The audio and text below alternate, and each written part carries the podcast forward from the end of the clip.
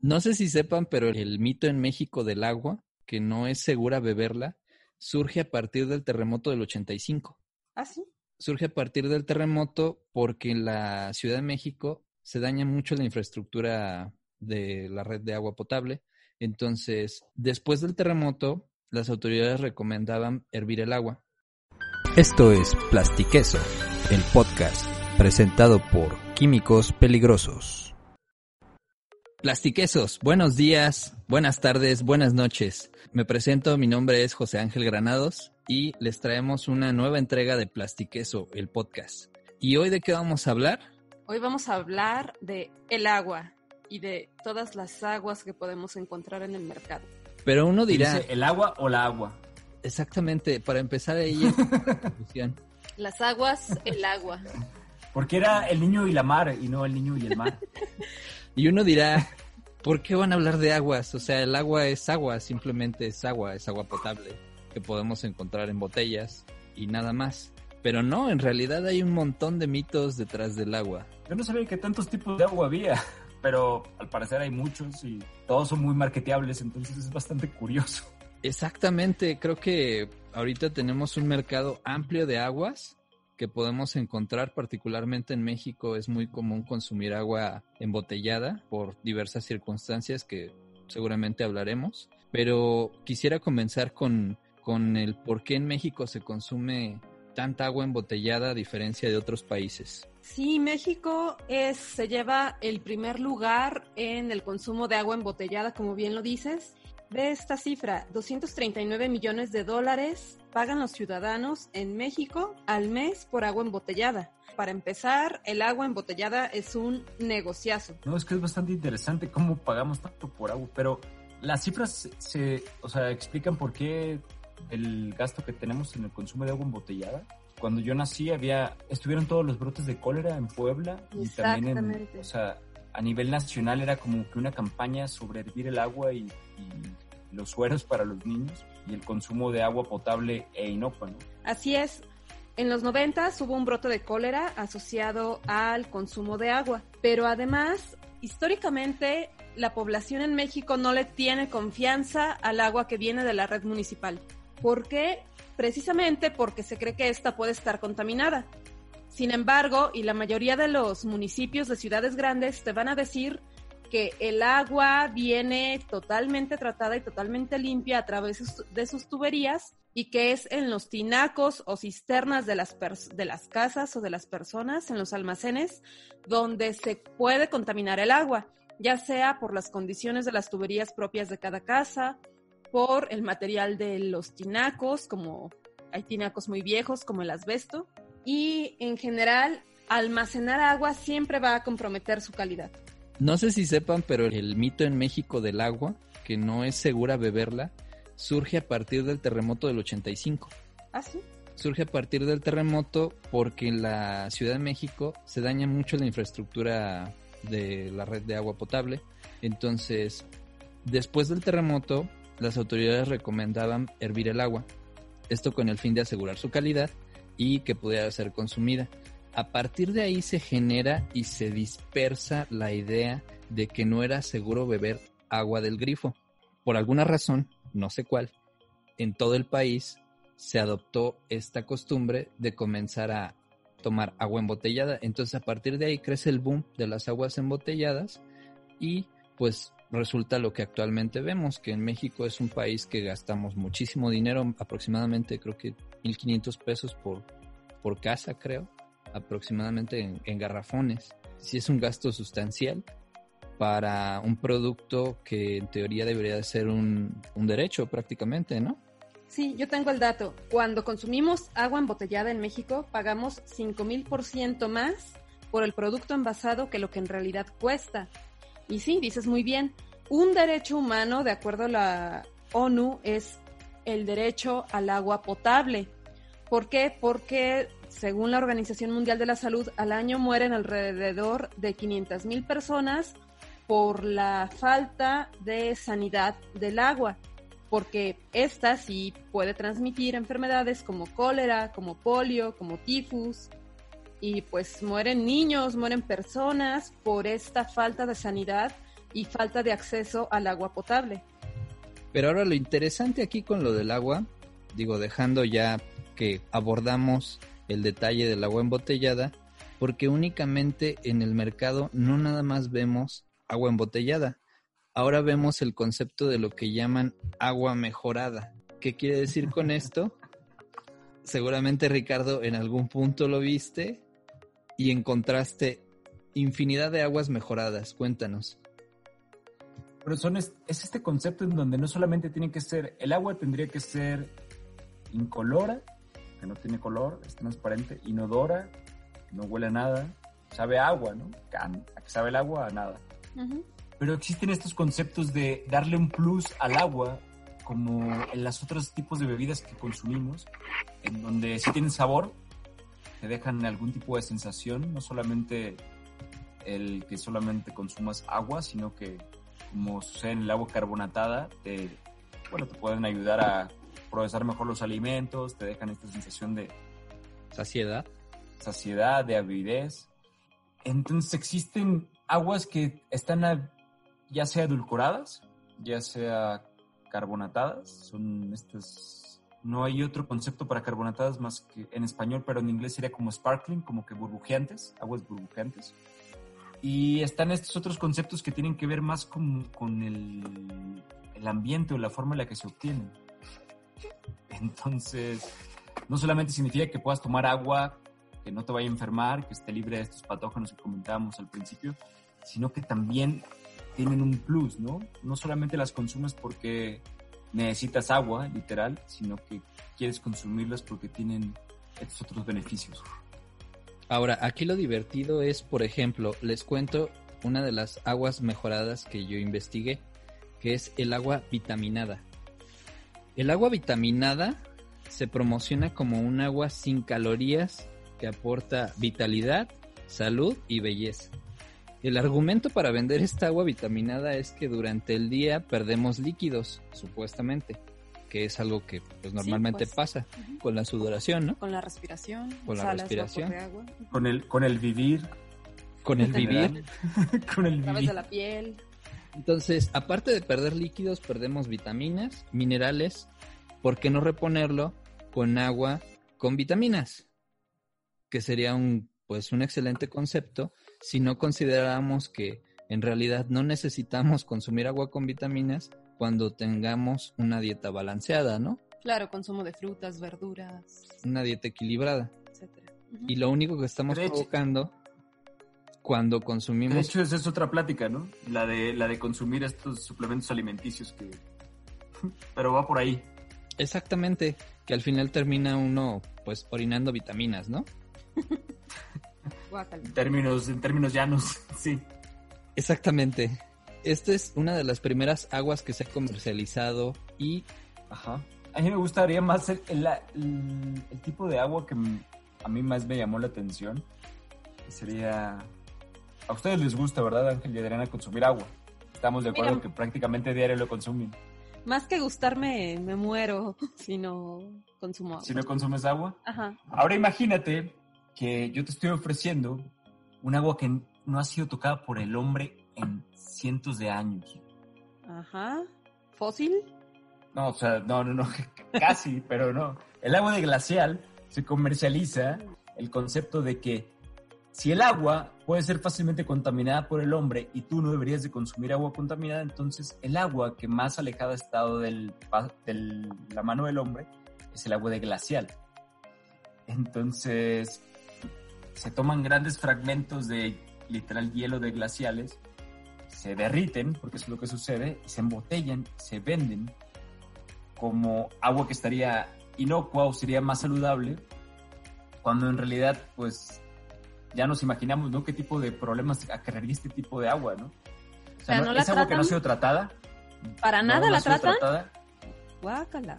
No, porque la lógica sería, bueno, nadie la ha tocado, ¿no? Pero cuando en realidad estamos dejando de lado todo, todo este tipo de agua que realmente sí llega a los polos, que es agua contaminada, o cuando realmente estamos asumiendo que no habría bacterias u otros bichos que podrían estar contaminando el agua, pero que no estarían latentes porque están en temperaturas gélidas.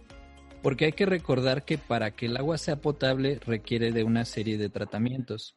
Así es. Por ejemplo, pasarlo a través de cierta cantidad de filtros, cierto tipo de etapas, por ejemplo, carbón activado, osmosis inversa. Clorarla. y clorarla, que también es un aspecto importante, que vamos a ver también dentro de la parafernalia de las aguas, que hay algunas que comercializan como sin aditivos.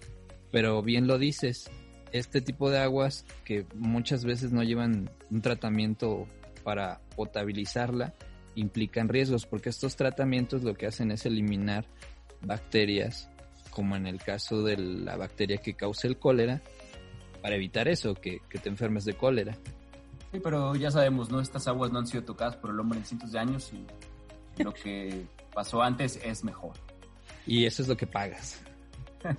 es lo que pagas, porque eso estás pagando por agua de glacial. Que no sé en realidad cómo esté la legislación para poder obtener estos bloques inmensos de glacial, que yo creo que no es como que al polo le haga mucha gracia que le estemos quitando estos pequeños pedazos de cosas que les ayudan pues a regular la temperatura del planeta.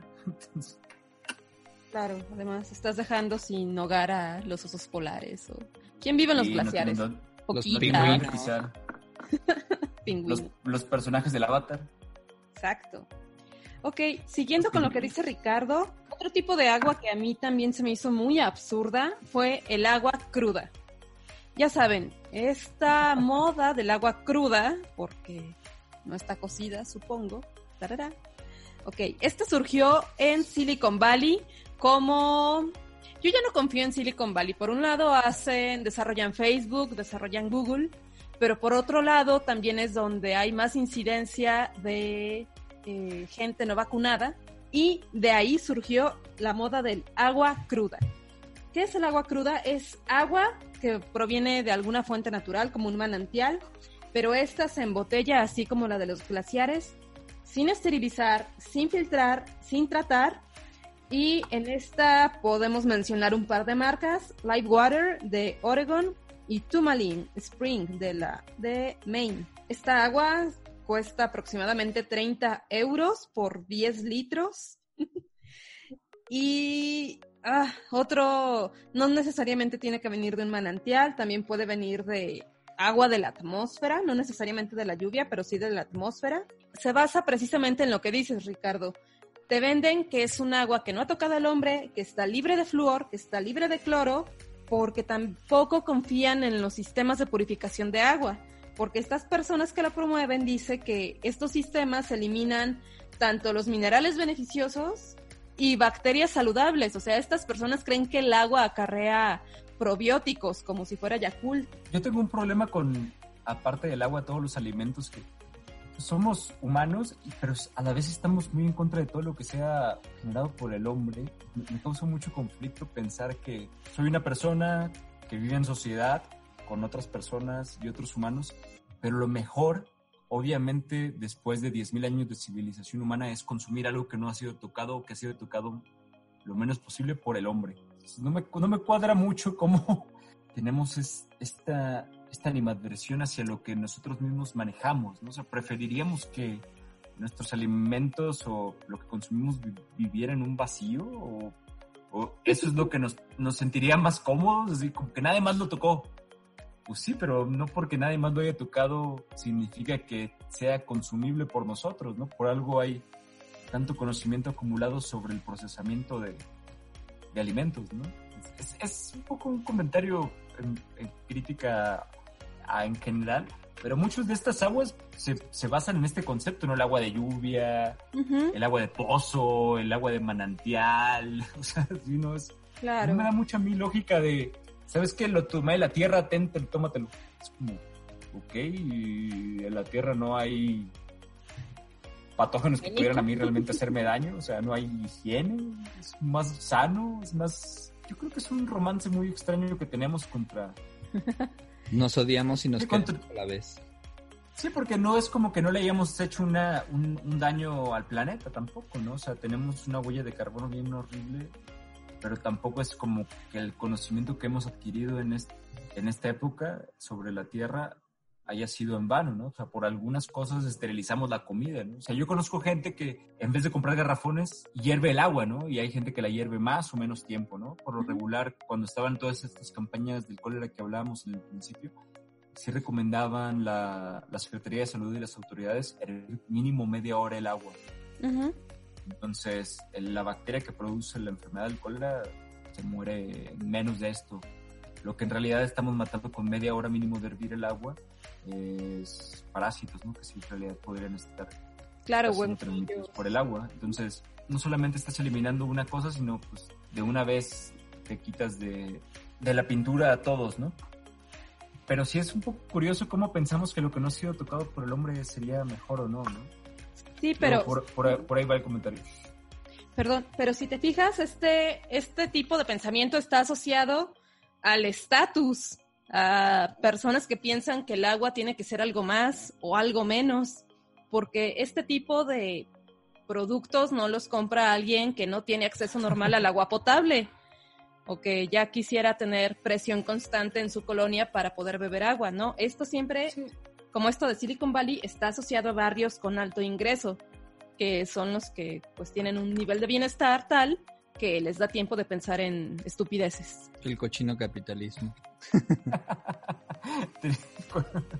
sí, sí, sí, sí, las estupideces. Y es triste porque yo creo que en, cada episodio que grabamos de, este podcast siempre sale a, reducir el cochino capitalismo y la estupidez humana dada por la comunidad que tenemos. Es, muy triste ver que no, estos no son problemas reales, y estoy haciendo comillas aquí, porque son problemas más bien creados por nosotros mismos, no es buscarle el pedo al agua.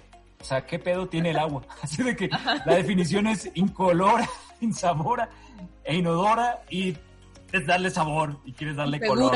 Entonces, y segura. Entonces, o sea, ¿qué tanto problema le encuentras al agua que realmente hay productos que te venden agua, ¿no? O sea, o sea es una commodity que no existe. O sea, es, es, es, es horrible. O sea, tanto no es un, tanto no es un producto que es un derecho humano. Entonces, pero te lo venden como tal, ¿no? Entonces, es, muy curioso. Es muy curioso. Ahora, si, se, si les sorprende este concepto de agua cruda, se van a ir para atrás con la siguiente agua. El agua hidrogenada. Ajá. A ver. El agua hidrogenada es agua enriquecida con hidrógeno molecular disuelto en concentraciones que se encuentran cercanas a la saturación del mismo en el agua, eh, aproximadamente 1.6 partes por millón, a una condición estándar, 25 grados, una temperatura normal, temperatura ambiente. Esta agua nace en Japón y es parecida a otro concepto un poquito más absurdo que se llama agua hexagonal, que fue un hit en, en el 2013. El agua hexagonal en lo que se basaba es que el agua forma estructuras hexagonales que favorecían la absorción de nutrientes, ayudaban a eliminar los desechos metabólicos y mejorar la comunicación celular. Es, me estoy riendo porque en realidad son conceptos absurdos que no han sido probados y que se basan en... Suenan, suenan como palabrería. Suenan como cualquier ciencia. Suena como que alguien te quiere vender algo y simplemente le agrega palabras técnicas para sonar bonito. O sea, ¿qué tan diferente es esto del agua electrolizada entonces, Ángel? Es parecida, de hecho. El agua hidrogenada se produce por medio de electrólisis. Se hace pasar una corriente eléctrica en el agua hasta convertir parte del agua en oxígeno e hidrógeno. Parte del oxígeno pues se ve volatilizado y el hidrógeno se disuelve en el agua. Entonces se va saturando y pues aumenta su potencial redox. El potencial redox es el potencial o la cantidad de hidrógenos, de iones hidrógeno disueltos en el agua. Eso hace que un agua sea muy ácida o muy básica, es decir, pues o alcalina. O alcalina. Sería como el agua electrolizada, pero el agua electrolizada sí la catalogan en ácida básica y neutra, que en realidad es solamente los, los compuestos de, radicales libres que lograste conseguir solamente con el hidrógeno y el oxígeno, y el poco la poca sal que tendría, el sodio y el cloro, ¿no? Que es mm, lo que según se basaría en la tecnología del agua electrolizada. Exactamente, pero hay que recordar aquí que el hidrógeno es un compuesto de un protón, un neutrón y un electrón, ¿no?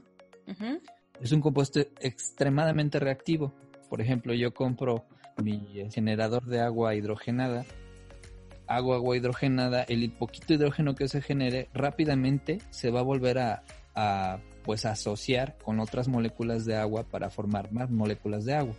Entonces, su vida media, al que le llaman vida media al concepto de que qué tanto tiempo va a permanecer el hidrógeno como hidrógeno, pues va a ser muy cortito. Pero espérame, Rica, ustedes pueden encontrar en Amazon termos con los cuales se puede hacer agua hidrogenada. No, no, no, no, sí, es horrible. No, sí. no, lo, lo que yo quería comentar era que muchos de los atributos que sí tienen este tipo de aguas, como el, que mencionas del agua hidrogenada o el, agua electrolizada neutra, alcalina o ácida, también no nos lo especifican como tal, pero si es que tuvieran algún, algún tipo de, efectos que sí tienen, estos no, son, no se mantienen a lo largo del tiempo, se van perdiendo. Sucede mucho como, o sea, un ejemplo más burdo sería como cuando uno abre un refresco y se está perdiendo el gas, entonces está consumiendo ese tipo de, moléculas que estarían teniendo en nuestras aguas, ¿no? Entonces también hay que tener en cuenta esto, ¿no? Nuestra agua electrolizada o nuestra agua hidrogenada no es la misma agua cuando la compras, cuando te la estás consumiendo, cuando ya la dejaste un tiempo abierta. Pero hay que recordar, igual, diferenciando, el agua hidrogenada es un concepto de agua mejorada que se comercializa bajo premisas pseudocientíficas. El agua electrolizada sí tiene soporte científico, sí, y es otro tipo de agua, que sí tiene, que sí tiene otro tipo de, exactamente, que tiene otro tipo de uso, otro tipo de aplicación, y que sí tiene un soporte y un aval científico. Fíjate que en este caso del agua hidrogenada hay, hay mucha literatura al respecto. Yo encontré lo que les voy a mencionar buscando información sobre mi archienemiga que viene a continuación, que es el agua alcalina. Pero bueno, todavía estamos en el agua hidrogenada. Resulta que en un estudio hecho en una universidad en República Checa y Australia, es un estudio que se publicó recientemente el año pasado, resultó que administraron o dieron a beber agua hidrogenada a sujetos que sometieron a un estudio donde estos sujetos se sometían a ejercicios que iban de moderados a intensos. Justo antes de comenzar a hacer ejercicios se les administró agua hidrogenada hecha precisamente por uno de estos equipos de generadores de hidrógeno molecular. ¿Qué características tenía esta agua? Esta agua estaba ligeramente alcalina, es decir, tenía un pH de 7.4. Recordemos que el punto de neutralidad es 7. Cualquier cosa arriba de 7 es levemente alcalino, cualquier cosa debajo de 7 es ácido. Esta agua tenía un pH de 7.4 y un potencial óxido-reducción de menos 400 y una concentración de 0.5 partes por millón de hidrógeno molecular. ¿Por qué les digo esto? Porque resulta, y curiosamente resultó, que en los voluntarios que consumieron esta agua hidrogenada tuvieron menor concentración de lactato en la sangre una vez que terminaron de hacer el ejercicio exhaustivo. ¿Qué quiere decir esto? No mejoraron su rendimiento, pero se puede decir que alargaron la sensación de fatiga. No, no estuvieron tan fatigados o los parámetros que usaron para medir su fatiga fueron menores que aquellos que tomaron únicamente agua normal, placebo. Claro, el estudio está centrado únicamente en estos parámetros fisiológicos de los chicos, porque todos eran hombres, jóvenes, pero en realidad no hay una explicación o no proponen una explicación sobre qué podría estar pasando. Lo que intuyen es que el hidrógeno podría, podría estar actuando como un antioxidante y estar neutralizando a las especies reactivas de oxígeno que se producen cuando uno se somete a ejercicio físico. Pero es un supuesto. Midieron algo y resultó algo, pero todavía no está ligada esta hidrogenación del agua al rendimiento de los chicos. Pero eso sí, el agua, como bien lo mencionó Ángel, tuvo que ser hidrogenada justo antes de que los voluntarios la bebieran porque precisamente si la embotellas, pues el hidrógeno es un gas, el hidrógeno escapa. Pero yo quisiera preguntarles, aquí yo creo que sería solamente mera opinión, ¿quién creen ustedes que sea el culpable de este concepto de marketear el agua? ¿Gatorade o Coca-Cola? Hay tantas. Yo creo que en general el mercado, como industria, la industria de los alimentos siempre busca comercializar variedades. Entonces, es por ejemplo con marcas tan famosas que vemos en México que ya no solamente te venden el agua embotellada, ya te venden agua vitaminada, agua de sabores, agua gasificada, limonadas. Vaya, es negocio al final. Sí, pero, pero yo creo que, y en lo que iba encaminada mi pregunta más bien era, ¿quién fue la primera compañía que conocemos todavía hasta ahora en poder marketear algo como lo que mencionábamos al principio, ¿no? Un, un agua plus algo, ¿no? Entonces yo, yo creería que sería, bueno, Adriana. Pues mira, esto de las aguas, el agua que tiene un plus, esto no es nuevo, recordemos que hay incluso balnearios que se promocionan por tener aguas con contenido alto en sales y se les atribuyen propiedades curativas. Pero, por ejemplo, también tenemos aguas bebibles famosas como el agua de Tehuacán, el agua de Tlacote, pues son... El agua bendita. El agua bendita que te quita el pecado. Que no, entra, que es un agua con plus. Sí, a lo mejor últimamente la promoción de este tipo de aguas ya está tomada por las compañías, pero recordemos que cuando había agua milagrosa de Tlacote o de Tehuacán, pues no eran grandes compañías las que hacían negocio, pero la gente del lugar hacía negocio con eso. Lo que quiero decir es que, bueno, si ahora estamos en la era del corporativismo, es normal que las corporaciones tomen ese papel de promocionar lo que sea, agua si es necesario para con tal de que se las compres.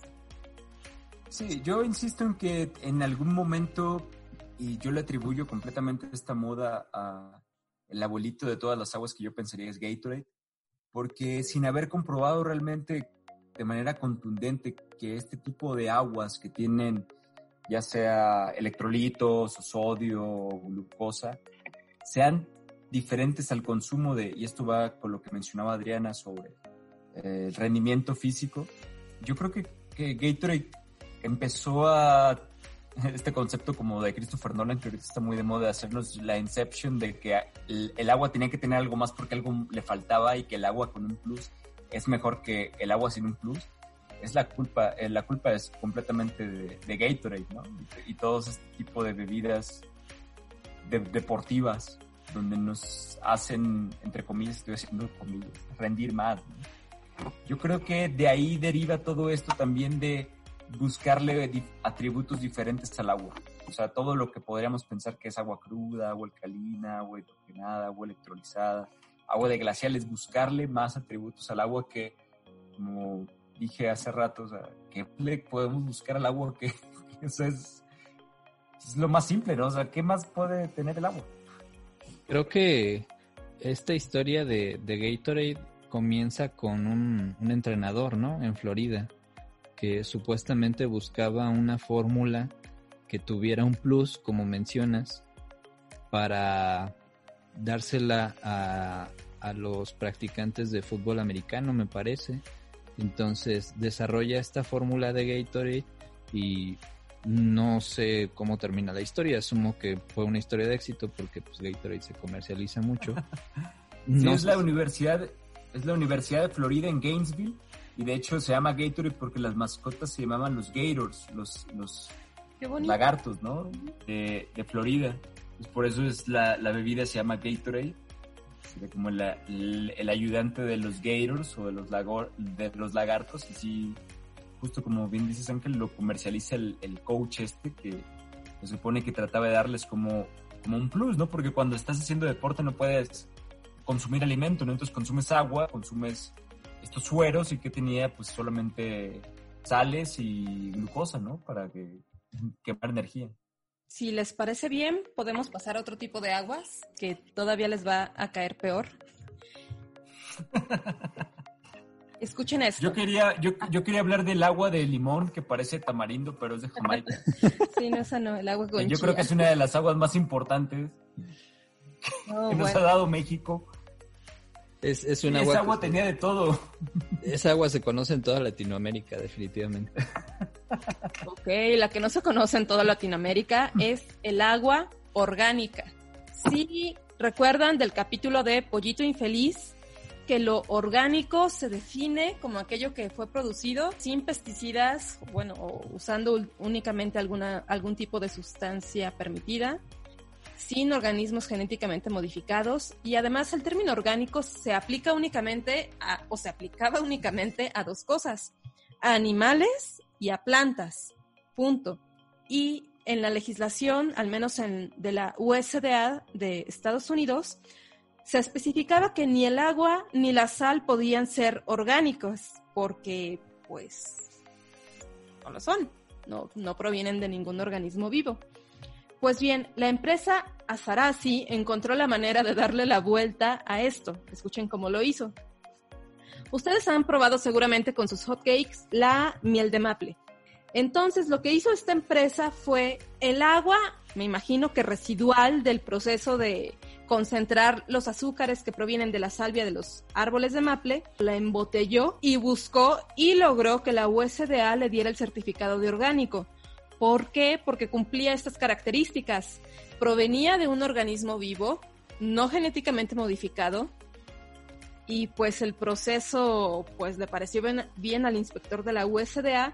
Entonces, esta es la única, no sé si es la única, pero al menos es la primera de las aguas orgánicas y se me hicieron unos genios de la del marketing esta gente que los hizo porque quien busca algo orgánico yo creo que le explotó la cabeza cuando vio agua orgánica y desde entonces ya no toma otra cosa porque es la única marca con agua orgánica imagínate. Y continuando y respondiendo un poco a la pregunta que había hecho Ricardo, que quién promueve estas cosas, bueno, nuevamente sale una de nuestras consentidas de plastiqueso, fue Gwyneth Patrow. Ella en su página vende orgánicas y vende también agua alcalina, pero todavía no llegamos al agua alcalina. ¿Viste la película donde es la esposa de Michael Douglas, pero le pone el cuerno con, con el Aragón? ¿No viste esa película buenísima? No, y no la voy a ver porque ya me sé el final entonces. ¿Cómo no la has visto? ¿Con quién se queda? Bueno, muerta. No, no la he visto. Está buenísima. Bueno, interrumpiendo aquí, Gwyneth Paltrow es muy buena actriz. No le hagan mucho caso en las otras cosas que... ¿Lo es? Ya estamos un poco como de miscelánea. Ajá. Y seguramente también Gwyneth Paltrow le entra al agua de mar. No. El agua de mar también entra dentro del concepto de aguas mejoradas o aguas diferenciadas que se comercializa. Esta moda de consumir agua del mar eh, también tiene su agarró su auge en Europa en los 2000, 2010 más o menos. Bajo el concepto de igual de otro tipo de aguas mejoradas que ayudaban a mejorar la piel, que ayudaban en cierto tipo de tratamientos. Incluso había una dieta detrás que se llamaba la dieta del delfín, que habla acerca del supuesto, supuesto poder curativo del agua del mar. No, y escucha esto. Gracias. del delfín? Exactamente, es real, es real. Otros delfines procesados. No es broma. ¿Qué come el delfín? Exacto. Es amigo del atún. Sí, no, hot dogs ahí en Six Flags. ¿Qué come el delfín? Esta dieta del delfín se basa supuestamente en la sabiduría innata del ADN marino. Claro. claro, que sí, eso. completamente. Ajá. Y como concepto. Es un Momoa, de seguro come esa dieta. Seguramente. Seguramente se echa sus dos litros de agua de mar. y le da diarrea por. Pobre Aquaman. Exactamente, eso que menciona Ricardo de la diarrea es uno de los problemas o de las afecciones de salud. secundarios? Efectos secundarios que da el si consumiéramos agua de mar. Es diarrea, mm. vómito, por la cantidad de sales que guarda el agua de mar. Entonces, ¿qué hacen las personas o los que comercializan esta agua de mar? Se basan primero en un concepto de un, un concepto pseudocientífico de un francés, se llama René Quinton, que a finales del siglo XIX y principios del XX supuestamente hizo investigaciones, investigaciones entre comillas, con el agua de mar. Entonces hacía unas mezclas con agua destilada. El agua destilada es un agua que se utiliza en el laboratorio, que podemos usar nosotros en las para planchas. Planchar? Y para planchar. Porque es un, agua, es un agua que no tiene sales. Es un agua sin sal. Entonces se mezcla Bueno, con el en- agua de mar. Bueno, en teoría no le puedes quitar completamente las sales al agua, es un agua que tiene menos sales que la normal, así como hay diferentes grados en... Bueno, ya que se usan para otras cosas, pero sí les vas quitando las sales al agua y así es como la vas purificando, ¿no? En realidad el, el ser humano no necesita tener tanta pureza en sales tampoco. Exactamente. Entonces, ¿qué hacía este René Quintón? Lo que hacía era mezclar, mezclar agua destilada Tiene un- con agua de Tiene mar. un nombre así súper de chafa, de que tenía su secta, así. Sí, y aparte preparaba René especies de, de sueros y estos sueros se, se administraban a las personas y al final se vio que tenían más efectos secundarios que efectos benéficos. Entonces dejaron de comercializarse, se prohibieron, pero los que comercializan agua de mar pues se siguen basando en este concepto. Hay que aclarar otro punto. El agua de mar para cocinar sí es algo que se comercializa en Europa y al menos lo dentro de la investigación que hice en España y los cocineros la aprecian porque cuando cocinan, por ejemplo, mariscos, alcanzan algo que ellos llaman punto de sal. Entonces, digamos que es un ingrediente apreciado dentro de la cocina. Igual, el agua de mar tiene que, para poderse comercializar, recibir un tratamiento. Este tratamiento le elimina posibles microorganismos patógenos que pueda tener y disminuye la carga de sales. Pero ¿qué queda al final? Pues es un agua con un alto Agua. contenido de sal. Nada más. Y Se aparte... la puedes salar tú en tu casa el agua, prácticamente. Exactamente. O sea, de hecho, la sal y la sal de mar es un... pinche- O sea, la gente piensa que sabe diferente, pero no sabe diferente. Exactamente. neta. Ajá. O sea, no hay... O sea, por ejemplo, en mi tierra, en mi tierra que es costa, hay, hay a sal la de mar. gente de dónde muchos- eres, Ricardo, porque la gente que te está escuchando no sabe de dónde eres. Ah, no me conoce. No. No hemos dicho nuestros orígenes. Bueno yo, bueno, yo soy sinaloense, entonces soy de... Todo Sinaloa es costa, yo soy de los Mochis, Sinaloa. Y en los Mochis, Sinaloa, aparte de que tomábamos agua de la llave desde que yo era chico, ahorita se ha perdido un poco también, de hecho, esa, esa, esa costumbre por lo mismo de, del el marketing y todo esto de comprar aguas purificadas, porque se supone que sería mejor. Am, compraban, compraban sal de mar, la sal de mar la vendían, la, la vendían mucho, pero en realidad no, no es muy... Sí es muy diferente cuando la ves. La sal fina y la sal de mar, obviamente la ves y los puños de sal de mar son grandes grumos, ¿no? Que son fáciles de agarrar, fáciles de distinguir. Tienen alta humedad, entonces también tú puedes diferenciarlos. Pero en el momento de salar, no hay mucha diferencia entre cómo sabe el agua salada, que si viene de mar o si viene de, pues, de cantera, ¿no? Que de hecho la sal de cantera que no viene de la costa es también en algún punto vino de la costa, por eso hay sal, ¿no? En esos lugares. Entonces, es muy chistoso porque si hacemos pensar, yo creo que nadie podría distinguir cuál agua ha sido salada con sal fina y cuál agua ha sido salada con sal de mar, ¿no? Sí entiendo que a los cocineros les guste más cocinar con agua salada porque sí, sí sé y sí yo lo he percibido cuando, cuando cueces, por ejemplo, los camarones con agua de la llave, en mi caso, con agua que no es salada, sí queda un poco distinto, pero debe de ser porque se diluye mucho el agua. Entonces, el momento de hervirla con agua salada, conserva el sabor también el marisco a, a sal, ¿no? A la sal, a la sal que inconsciente o conscientemente vinculamos con el mar. Más bien por eso, ¿no? O sea, no, no creo yo que tenga alguna diferencia real la sal de mar a la sal, al, al- perdón, el agua de mar al agua que tú podrías salar con cualquier sal que tengas en tu casa. Sí, pues este tipo de aguas y otras tantas se pod- podrían entrar en la denominación que tenemos también de aguas funcionales. Las aguas funcionales que vienen fuertes en el mercado son aguas a las que se le han añadido clorofila, hay aguas con proteínas, hay agua cuya única gracia es tener un empaque completamente biodegradable hay aguas que promueven la salud del sistema inmune a través de compuestos parecidos al ácido linoleico. Y yo creo, ah, y agua cafeinada. Entonces esta, esta tendencia que tú mencionas seguramente va a seguir en aumento. Ya no va a ser únicamente agua que sabe a algo sin tener edulcorante, sino ahora se le quiere agregar qué sé yo, va a ser más sano que, que tomar agua, ¿no? Sí, o sea, pero ¿cuál es, la, ¿cuál es el beneficio de tomar agua con proteínas cuando puedes tomar leche, que obviamente la leche tiene ya agua, o tomar café, que también tiene agua y café? Entonces es, un poco extraño cómo caemos en, lo, en, en, la moda, ¿no? O en el marketing, pero, pero muy, muy cañón. O sea, sí es si es esto de agua funcional. El agua no debería de funcionar para nada, ¿no? es como, el agua es agua, ya funciona por sí misma, ¿no? Es, es básica.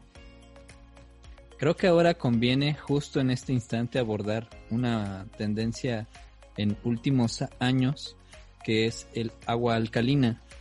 Wow, esta es mi archienemiga, es tan absurdo como suena. ¿Por, qué? ¿Por qué te quema el agua alcalina? Es nada más agua muy, muy básica. ¿Por básica? Por básica. Agua básica, para básica. Qué mal chiste, fue un mal chiste. Mal chiste. Pero el agua alcalina, pues es esto, es ya hablamos de la neutralidad, de la escala del pH, que el pH va del 0 al 14, donde el 7 es la neutralidad. Cualquier cosa arriba del 7 se considera ligeramente alcalino, cualquier cosa debajo del 7 se considera ácido. Entonces el agua alcalina también comenzó a comercializarse y a agarrar auge eh, desde hace algunos años porque se le atribuyen, al igual que a otros elementos, o a la fruta de moda o al superfood que esté de moda, se le atribuyen beneficios de más. Por ejemplo, se cree que sirve para alcalinizar, así te la venden, sirve para alcalinizar el cuerpo, whatever that means. Ajá, y alcalinizar el cuerpo te puede ayudar a cualquier espectro de enfermedades que te aquejen. ¿Ser más básico? Ajá. Entonces, sí, yo me metí a la página de una de las aguas que le meten muchísimo dinero al marketing. Tienen una página muy linda, pero que no te explica nada acerca de los beneficios de su agua. Solamente te dicen que te detoxifica, pero no te explican cómo. Te dicen que tiene un ORP de menos 300 y tú dices, no inventes, es de menos 300, pero ¿eso qué significa? y además te dicen que tiene un pH de 8. Entonces, ya que hablamos de las aguas hidrogenadas, pues uno puede intuir que tienen también, que seguramente las hicieron con electrólisis. Pero a mí lo que me molesta es todo el marketing y todos los atributos que dicen que tienen, pero que nadie te sabe describir. ¿Y de dónde viene esto? Bueno, hay que, hay que decir una cosa por muy alcalinas que sean estas aguas, ¿qué pueden contener? No van a contener sosa cáustica para aumentar su pH. La sosa cáustica es, pues es algo muy horrible, es una base muy fuerte que te puede quemar al contacto con la piel. Pero lo que quiero decir es que el pH de la sangre es de 7.4, es decir, ligeramente alcalino. Pero antes de llegar a la sangre, el agua tiene que pasar por el estómago, cuyo pH está entre 1.5 y 3.5, es decir, es muy básico, perdón, muy ácido. Entonces cualquier cosa, entre comillas, alcalina que tú puedas ingerir, se va a neutralizar enseguida por el pH de tu estómago. Entonces pagas 50 pesos por un litro de agua que al final el estómago va a ser, va a neutralizar. Sí, sí, básicamente. Y además todo esto de la dieta alcalina ah, está ligado a muchas pseudoterapias, pero también tiene una parte de razón, que es que no, no se te alcaliniza, alcaliniza la sangre, ni se te acidifica. Únicamente el consumo de la dieta o la carga de la dieta depende si es rica en frutas y verduras o rica en carnes y productos de origen animal. Eso puede acidificar o alcalinizar ligeramente, pero la orina, no necesariamente la sangre. Eso sí se ha visto que la gente que tiene este, un alto consumo en proteínas, pues por los mismos aminoácidos que tiene la carne, pueden alcanzar un pH ligeramente más ácido en su orina, pero esto no tiene nada que ver con el agua que consumen. No sé si me expliqué.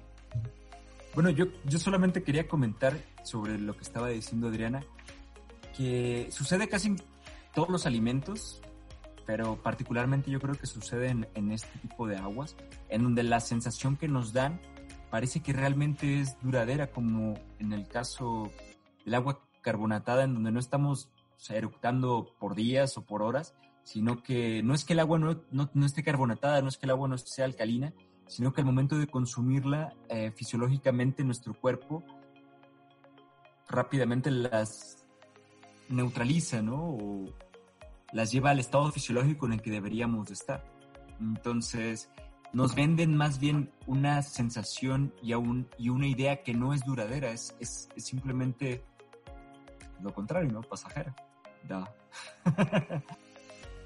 pero sí es, es no nos, no nos mienten, pero, pero sí nos, nosotros compramos ideas que no nos están diciendo que van a durar, Entonces, de alguna manera hay un tipo de engaño en este tipo de aguas, cuando en realidad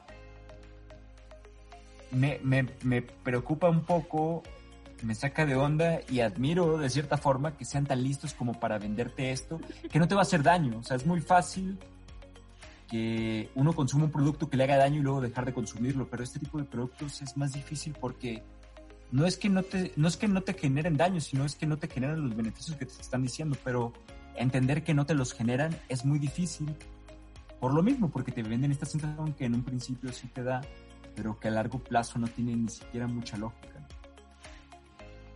Podríamos resumir o podríamos englobar en que muchas de estas aguas al final cuando las consumimos, el cuerpo se encarga de ajustarlas de tal manera. Devolverlas agua normal. Devolverlas las agua. usa como lo que es. Las usa como lo que es, agua, exactamente. Entonces le quita ese plus.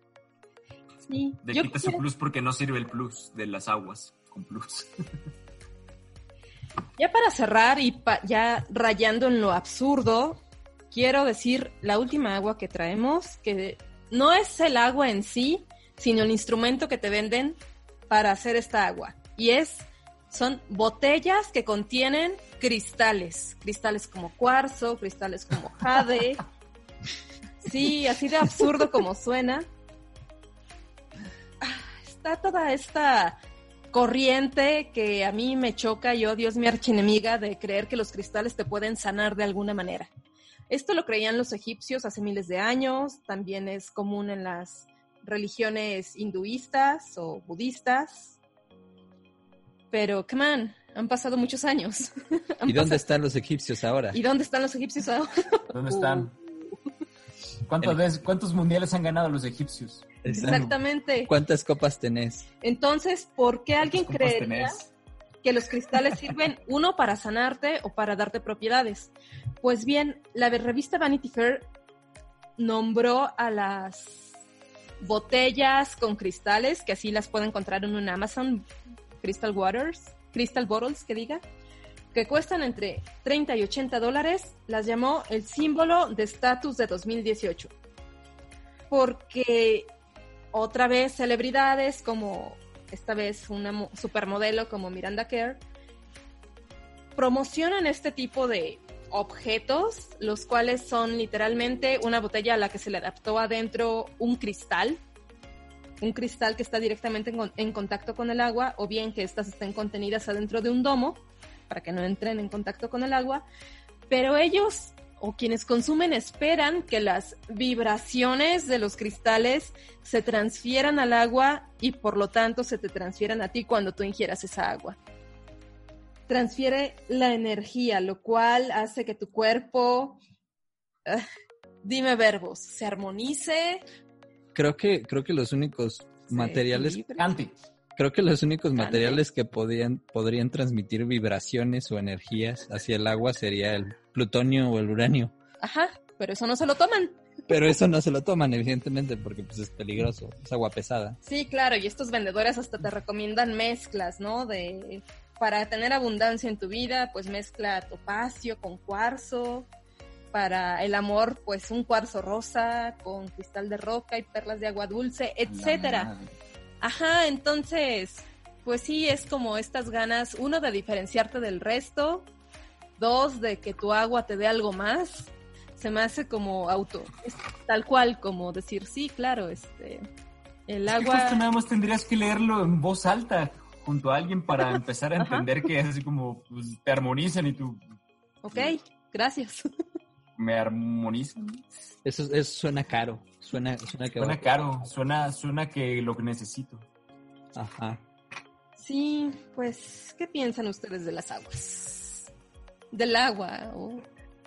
de esta. yo ya dije mi, mi, opinión y yo creo que esta agua cristal, estos cristales que juntan con el agua no nada más la, la reafirma. Pero sí no es. Es engañoso, es, es, es un poco. Mmm, les aplaudo por haber logrado un producto que no deberíamos de comprar y que lo compramos. Yo solo para resumir y concluir, les aconsejaría que consuman agua potable. Uh -huh. De ser posible, si no, si no están seguros que el agua del grifo es segura, que consuman agua embotellada o que compren algún filtro y nada más. No buscar ningún plus extra, simplemente alimentarse bien y ya. Pueden hervir su agua media hora, como hace la, mucha de la población. O sea, solamente estando seguros de que le dieron media hora, después la pueden conservar en una jarra, meterla al refrigerador y no tener ningún problema en consumir su agua. Hay gente que se quiere evitar ese problema, hay gente que piensa que es más gasto lo que invierten en gas comprar un agua embotellada de 20 litros. Entonces, pero ahí depende, o sea, no es como que necesites más que eso tampoco. Si te vieras en la necesidad de, podrías hacerlo. ¿Sabe, ¿Sabe distinto? Sí, sí sabe distinto. Pero no es que no sea potable. Y hay que diferenciar también otro punto. Si vamos a comprar este tipo de aguas, estar conscientes de que simplemente estamos pagando pues un diferencial que tal vez no existe o tal vez en realidad no, no vale la pena o estamos pagando algo que se va a perder al momento en que lo consumamos. Es más que nada comprar una especie de experiencia, podría decirlo. Una comodidad. Sí. Pues yo, yo pensaría que eh, los nuestros gobiernos nos fallan al no proporcionarnos bebederos, al no proporcionarnos en las escuelas agua agua potable. Hay ciudades. Muerte el mal gobierno, muerte. Viva Fernando VII. Viva mi archiduque que nos daba agua. No, en serio. Hay ciudades. Hay, hay ciudades donde que obligan a los establecimientos a proporcionarte agua del grifo, si así lo pides, para que no tengas que pedir una bebida. O atendiendo a esta parte de que a que el acceso al agua potable es un derecho. Entonces, pues yo esperaría que todos consumamos agua potable, que ahorremos agua, que la cuidemos, porque cuesta muy caro portabilizarla. Y también el cuestionar cada uno de los productos que compramos, si vamos a comprar un agua alcalina, investigar bien qué beneficios ofrece y... No, no las... compren agua alcalina, no sirve para nada. Y pues sí, re realmente es eso. Pero dentro de los productos, dentro de los productos que se compran, y no nada más el agua, cuestionar todo lo que nos venden, ¿no? Mi mamá me daba agua alcalina para purgarme. ¿Y lo logró? Y lo logró muchas veces. Qué bueno. Muy bien, pues eh, esto es todo por hoy. Te agradezco mucho, Ricardo. No, yo ustedes. Adriana. Adiós y nos vemos en el próximo episodio de Plastiqueso. Bye. Bye. Esto fue Plastiqueso Podcast. No olvides seguirnos en Instagram, Facebook y Twitter como Plastiqueso. Adiós.